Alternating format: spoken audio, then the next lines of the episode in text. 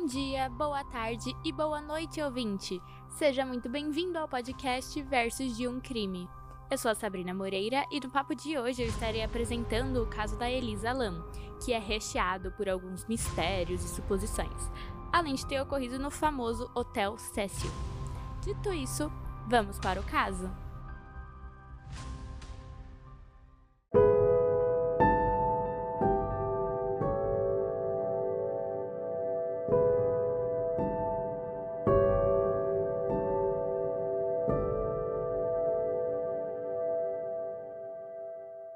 Antes de qualquer coisa, eu queria priorizar já de início que a intenção desse podcast em nenhum momento é soar desrespeitoso perante as vítimas ou familiares, ou até mesmo os envolvidos, né, no caso. Estamos aqui apenas para ter um diálogo com base no respeito sobre diversos casos criminais, incluindo consequências ou teorias ou alguma explicação psiquiátrica, qualquer coisa do tipo, sabe? Mas em nenhum momento a gente, deseja soar desrespeitoso com ninguém. Principalmente porque eu entendo que esses temas eles são sensíveis, eles geram muitos sentimentos na gente e a última coisa que a gente quer fazer é soar desrespeitoso com um crime ou com uma tragédia.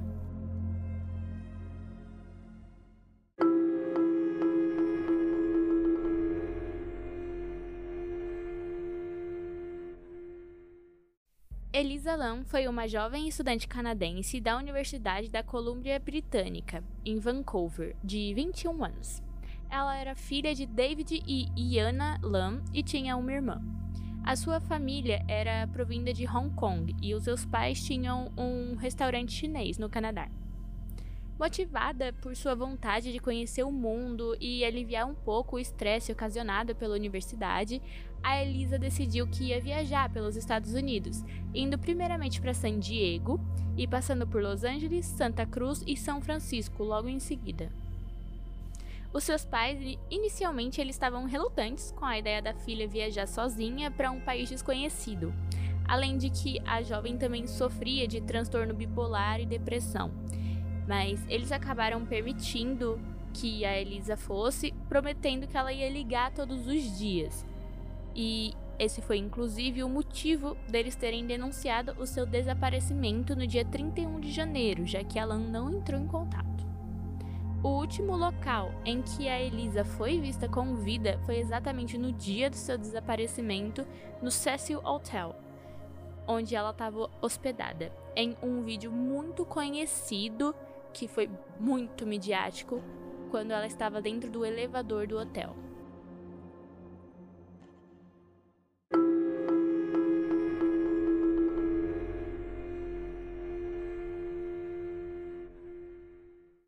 Mesmo antes do incidente com a Elisa, o Cecil Hotel já tinha uma má reputação.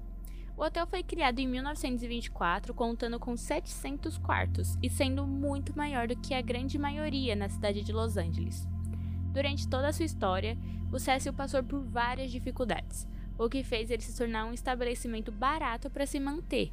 Foi assim que ele acabou virando um bom negócio para traficantes, prostitutas, moradores de rua, estupradores e assassinos também tornando-se palco de outras mortes causadas por overdose ou suicídios encontrando-se a poucos metros do Skid Row, uma região que é descrita pela abundância de drogas, crime, pobreza e vários moradores de rua, o que seria como uma Cracolândia nos, em Los Angeles. A sua localidade também influenciou em uma maior insegurança para seus hóspedes e também atraiu a atenção dos moradores de Skid Row para se hospedar lá.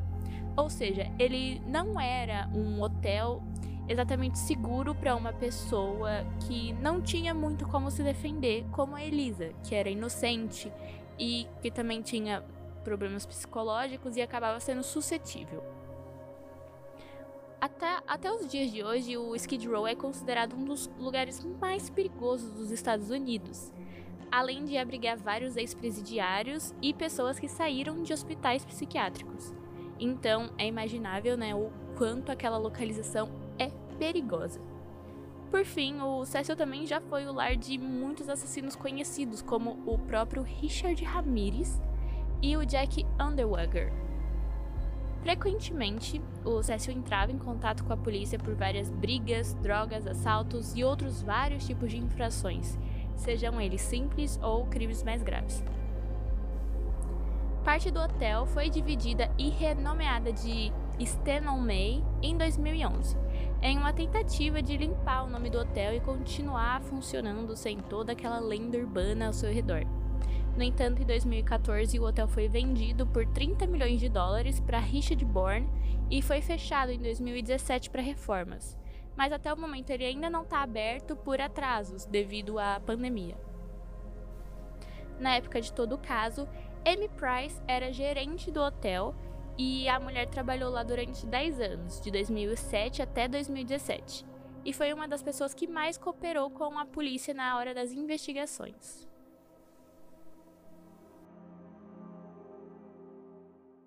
Eu faço todo esse levantamento sobre a história do Cécio porque dentro de todo o caso da Elisa, ele se tornou como um personagem. Porque ele atraía pessoas como o Richard Ramirez. Então, o Cécio se tornou um ponto de. Como eu posso dizer? Ele virou algo a se culpar. Mesmo qualquer circunstância que mostrasse acidental, olhavam para o Cécio e pensavam: esse lugar é o culpado. Talvez por alguma energia negativa ou pela sua fama de atrair pessoas muito perigosas, seja lá o que for. O Cecil ele atraiu muito essa culpa, se tornando um grande personagem dentro da história. Então eu decidi trazer esse breve histórico do hotel, sem mencionar tão a fundo, né? Mas ainda assim trazer um contexto dele, porque acabou se tornando importante entender o Cécio para entender a proporção de todo o caso da Elisa.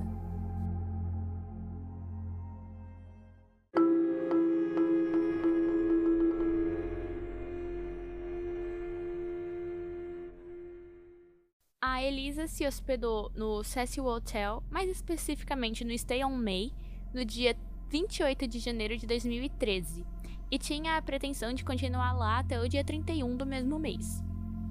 Exatamente no dia em que deveria realizar o seu check-out, a Elisa foi dada como desaparecida pelos pais.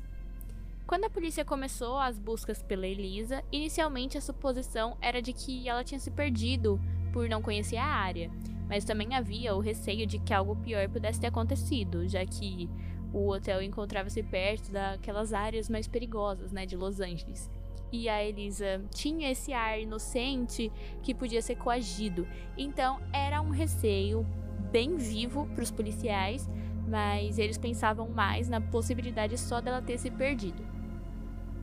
Durante a procura, a polícia começou a investigar o hotel com a ajuda de cães farejadores, incluindo no quarto e no telhado do estabelecimento.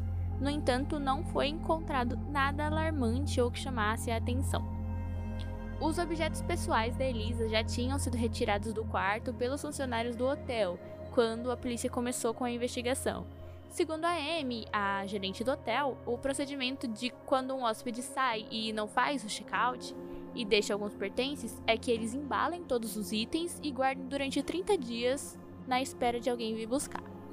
Nas coisas da Elisa estavam seus remédios, o notebook e outros objetos de valor, como carteira e documentos. O funcionário que guardou os objetos diz que o quarto não apresentava sinais de luta, apenas havia algum usual de alguém. E a polícia também confirmou que o quarto não tinha nenhum sinal de arrombamento e nem drogas. O sargento Rudy Lopes admitiu mais tarde que nós não revisamos todos os cômodos, referindo-se aos quartos dos hóspedes que estavam naquele momento. Só poderíamos fazer isso se houvesse algum sinal de crime para acreditar que ali tinha um assassino. Uma das últimas pessoas que viu a Elisa foi a Kate Orpan, dona de uma loja perto do hotel chamada The Last Bookstore. Ela falou que a Elisa comprou alguns livros e discos para suas famílias, mostrando que ela pretendia voltar para casa, ajudando assim a descartar um possível suicídio ou algo do tipo. Mas realmente o último sinal da Elisa com vida foi o vídeo que se tornou um grande viral onde ela se encontra no elevador. divulgado pela polícia no dia 15 de fevereiro, na intenção de ajudar alguém a identificá-la nas ruas, ou por suas roupas ou pelo seu comportamento. No vídeo, a Elisa pressiona todos os botões do painel do elevador. No entanto, as portas não se fecham em nenhum momento. Depois, ela começa com um comportamento estranho, onde ela pula para frente e depois volta, sai, olha para todos os lados e volta para dentro do elevador, como se ela estivesse se escondendo, aparentando estar bem nervosa. Por último, ela sai e começa a gesticular com o nada, aparentando conversar com alguém que não tá aparecendo nas imagens. Mas no fim do vídeo, a Elisa definitivamente saiu do elevador e vai para o lado e some, e as portas se fecham.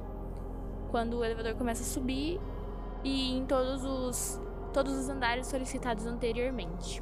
Rapidamente, o vídeo se tornou um viral por toda essa estranheza, além de alimentar as várias teorias da conspiração por conta da data e da hora estarem borradas e aparentar ter sido adulterado em alguns momentos.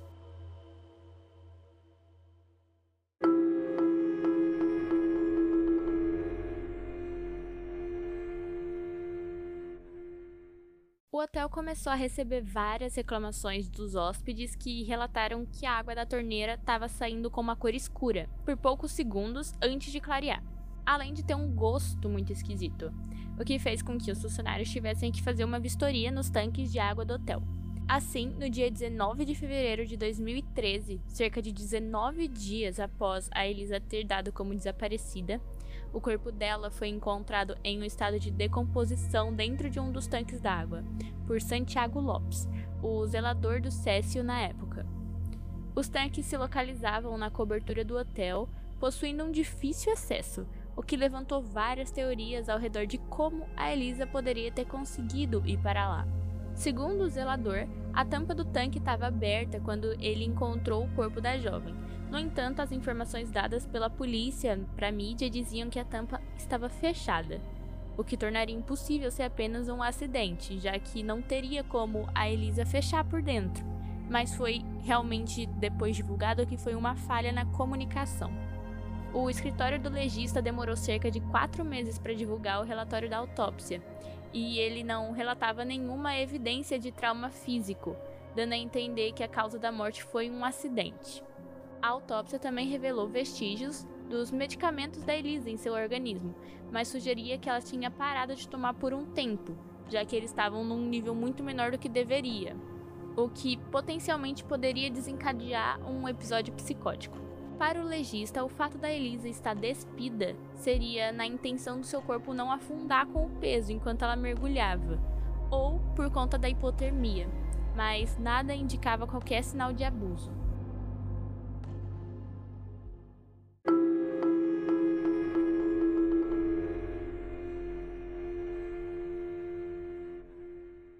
A situação na qual o corpo da Elisa foi encontrada chamou muito a atenção dos policiais principalmente por todo o histórico presente no Hotel Cecil, que se tornou o grande personagem dentro do caso.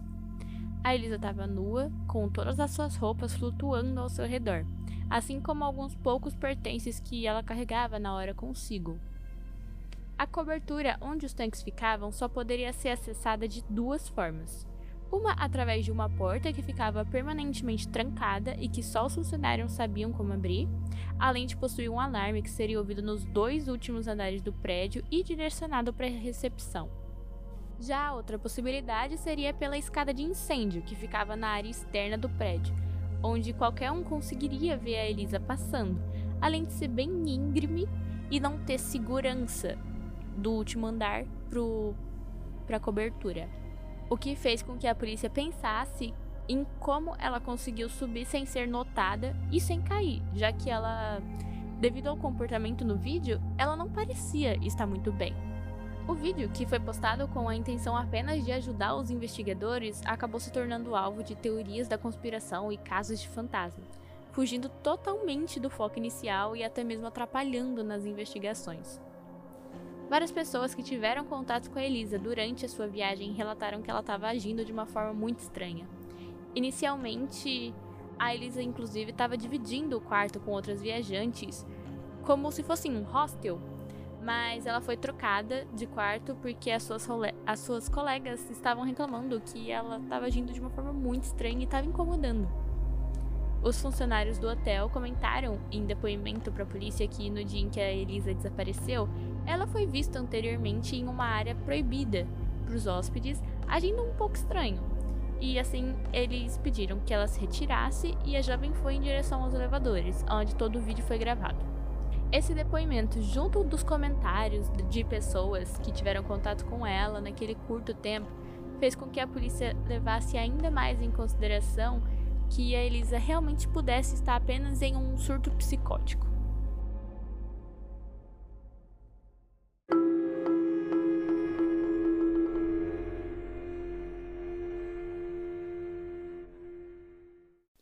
Quem até hoje acredite que o vídeo da Elisa no elevador é uma prova de atividade paranormal, já que ela aparenta conversar com nada e o elevador nunca sai do lugar.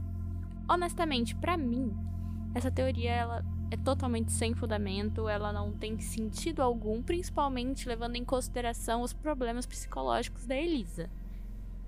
Mas é uma teoria que as pessoas ainda levantam até os dias de hoje e ela nunca morreu, por assim dizer. Além de ser um pouco um pouco falta de respeito com quem tem essa doença e também com as, os familiares da Elisa. Mas é uma opinião própria e eu sei que nem todo mundo compartilha dela. Tem outros que acreditam na teoria da conspiração, onde a polícia de Los Angeles teria acobertado quem cometeu um crime contra a Elisa, principalmente levando em consideração que a data e a hora estavam borradas e que o vídeo aparenta ter sido cortado e desacelerado em alguns momentos. Mas, segundo a própria polícia, é um comportamento padrão eles tirarem a data e a hora, porque isso não é relevante para o público, e a intenção do vídeo foi em reconhecer eles, então eles desaceleraram exatamente para o público conseguir reconhecer ela na rua. O que acaba quebrando também um pouco a teoria, mas ela também continua viva até os dias de hoje.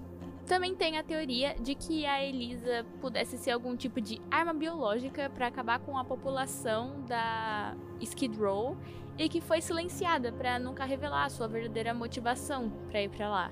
Essa teoria é embasada no surto da tuberculose que teve na área poucos dias após a Elisa ter sido encontrada. E o teste contra a tuberculose literalmente se chamava Lan Elisa. Mas realmente é considerado apenas uma coincidência, não uma arma biológica ou algo do tipo. Por último, mas não menos importante, uma das outras teorias que foi levantada é a de que o caso da Elisa tem muita semelhança com o filme de terror Dark Water, onde ocorre um crime muito parecido e também uma suposta ligação com a Elizabeth Shore, que eu já comentei inclusive aqui no podcast, lá da década de 40 porque a Elizabeth chegou a ser vista no Cecil poucos dias antes de desaparecer. E os personagens principais do filme Dark Water são Dahlia e Cecília. Mas o filme por si só, se você for resumir a história principal, o caso é muito parecido com o da Elisa.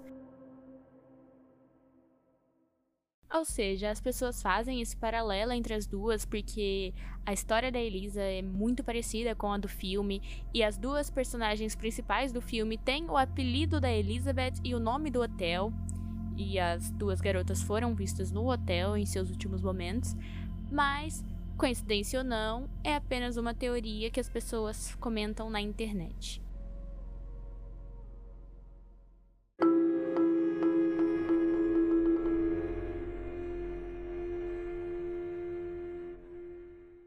Os pais da Elisa entraram em um processo contra o Hotel Cécio por morte por negligência. Segundo o advogado do casal, o hotel tinha o dever de inspecionar e procurar qualquer perigo no estabelecimento não só para Elisa, como para qualquer outro hóspede, além de ter que prestar ajuda para os seus clientes. Já o advogado do hotel argumentou que o Cécio não tinha motivo para pensar que alguém seria capaz de entrar nos tanques de água, o que foi embasado pelo detalhamento do Lopes em como ele conseguiu ter acesso o Santiago Lopes, o zelador que encontrou a Elisa, teve que fazer um grande esforço para chegar até os tanques. No caso de não se utilizar a porta dos funcionários, era necessário subir pela escada de incêndio, que só era acessada quando a pessoa saía pela janela. Já na cobertura, seria necessário subir a plataforma do tanque, que era bem alta, subir outra escada de 3 metros, abrir a tampa do tanque, que pesava uns 10 quilos, e só então entrar, sendo impossível de fechar a tampa do lado de dentro, pois a água não era tão próxima e o peso da tampa também atrapalha. O juiz Howard Halm, da Corte Superior de Los Angeles, decidiu que a morte da Elisa era algo imprevisível, então o caso foi julgado como improcedente. Honestamente, para mim faz sim muito sentido eles não terem julgado o hotel, porque querendo ou não, não era algo esperado, já que as formas de acesso realmente dificultavam e argumentaram, por exemplo, que era só trancar a tampa, mas a própria Amy a gerente do hotel, ela falou posteriormente que naquela época ninguém trancava a tampa. Hoje em dia é mais comum, principalmente depois desse caso, mas hoje em dia, mas naquela época, quer dizer, ninguém tinha esse costume. E em questão de prestar apoio, prestar socorro, é, as pessoas do hotel já estavam muito acostumadas em ver cenas de alguém tendo um episódio psicótico. Tendo episódios não só psicóticos, né, na verdade, porque a área do Skid Row era repleta de pessoas que acabaram de sair de hospitais psiquiátricos. E até mesmo a polícia, ela simplesmente não iria para lá por ser mais um caso de alguém que estava tendo outra crise. O, o Hotel Cecil todos os dias ligava para a polícia por qualquer que seja os motivos. Sejam por conta de pessoas que estavam tendo crises por brigas, eu citei isso anteriormente. Então, meio que realmente não tem como responsabilizar o hotel e o juiz entendeu isso e ele, ele não continuou com o processo dos pais. Mas ainda assim continua sendo uma tragédia que se tivesse trancado a tampa, por exemplo, teria sido evitada.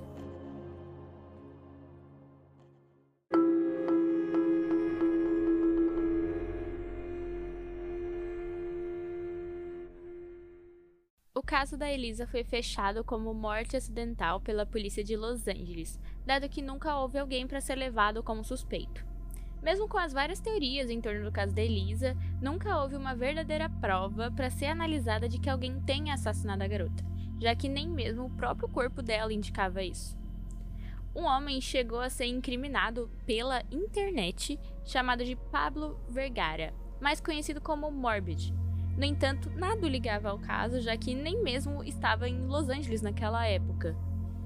Essa acusação ela foi feita mais com base no jeito dele, já que ele era um cantor de black metal, e utilizaram de músicas dele e uma visita que ele fez ao Hotel Cecil um ano antes para culpá-lo. Essa acusação, inclusive, ela foi tão grave que o Pablo ele recebia todos os dias várias ameaças de ódio e de morte e chegou ao ponto de levá-lo ao hospital psiquiátrico para cuidar da sua própria saúde mental. Honestamente, depois que eu vi que uma pessoa tinha sido incriminada só pela internet, eu fiquei muito chateada quando eu vi esse tipo de coisa, porque é bem normal, inclusive, na internet, mas isso poderia ter acabado com a vida dele. Ele foi parar no hospital para cuidar da própria saúde, porque ele estava sendo culpado de algo que ele não tinha nada a ver. E, gente, isso é muito sério é muito sério, ele não foi o primeiro, não vai ser o último. E as pessoas elas não param. E isso é horrível, horrível. E ninguém nunca.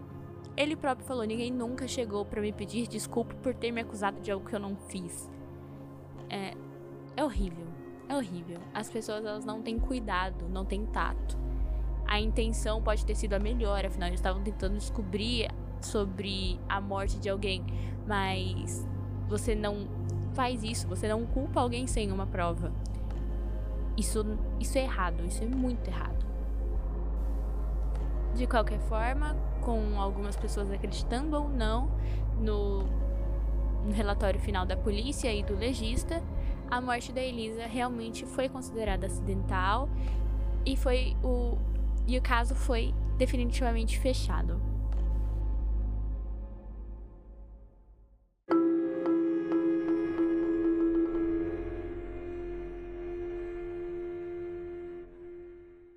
Como em todo final de caso, eu vou deixar aqui algumas recomendações para quem tem interesse em saber mais sobre o ocorrido ou obras que foram feitas inspiradas no caso, né? Em primeiro, eu deixo a quinta temporada da série American Horror Story, que é até com a Lady Gaga, ambientada no Hotel Cecil. O nome da temporada, inclusive, é Hotel. O filme, que levantou tantas suspeitas dentro do caso, mesmo que esse seja um roubo um pouquinho na lista, já que ele foi feito antes de todo o ocorrido, mas ainda assim deixo de deixar aqui como recomendação, que é o Dark Water. E por último, mas não menos importante, o documentário da Netflix, Cena do Crime, Mistério e Morte no Hotel Cecil. De fonte para criar esse roteiro, eu utilizei exatamente o documentário, o site da G1, Wikipedia, Mix de Série, El País, UOL, Aventuras na História Mega Curioso, Contramão e Tecmundo. Sim, pra esse aqui eu fui em vários lugares, muitos mesmo. Mas eu tenho certeza que saiu um conteúdo bem legal.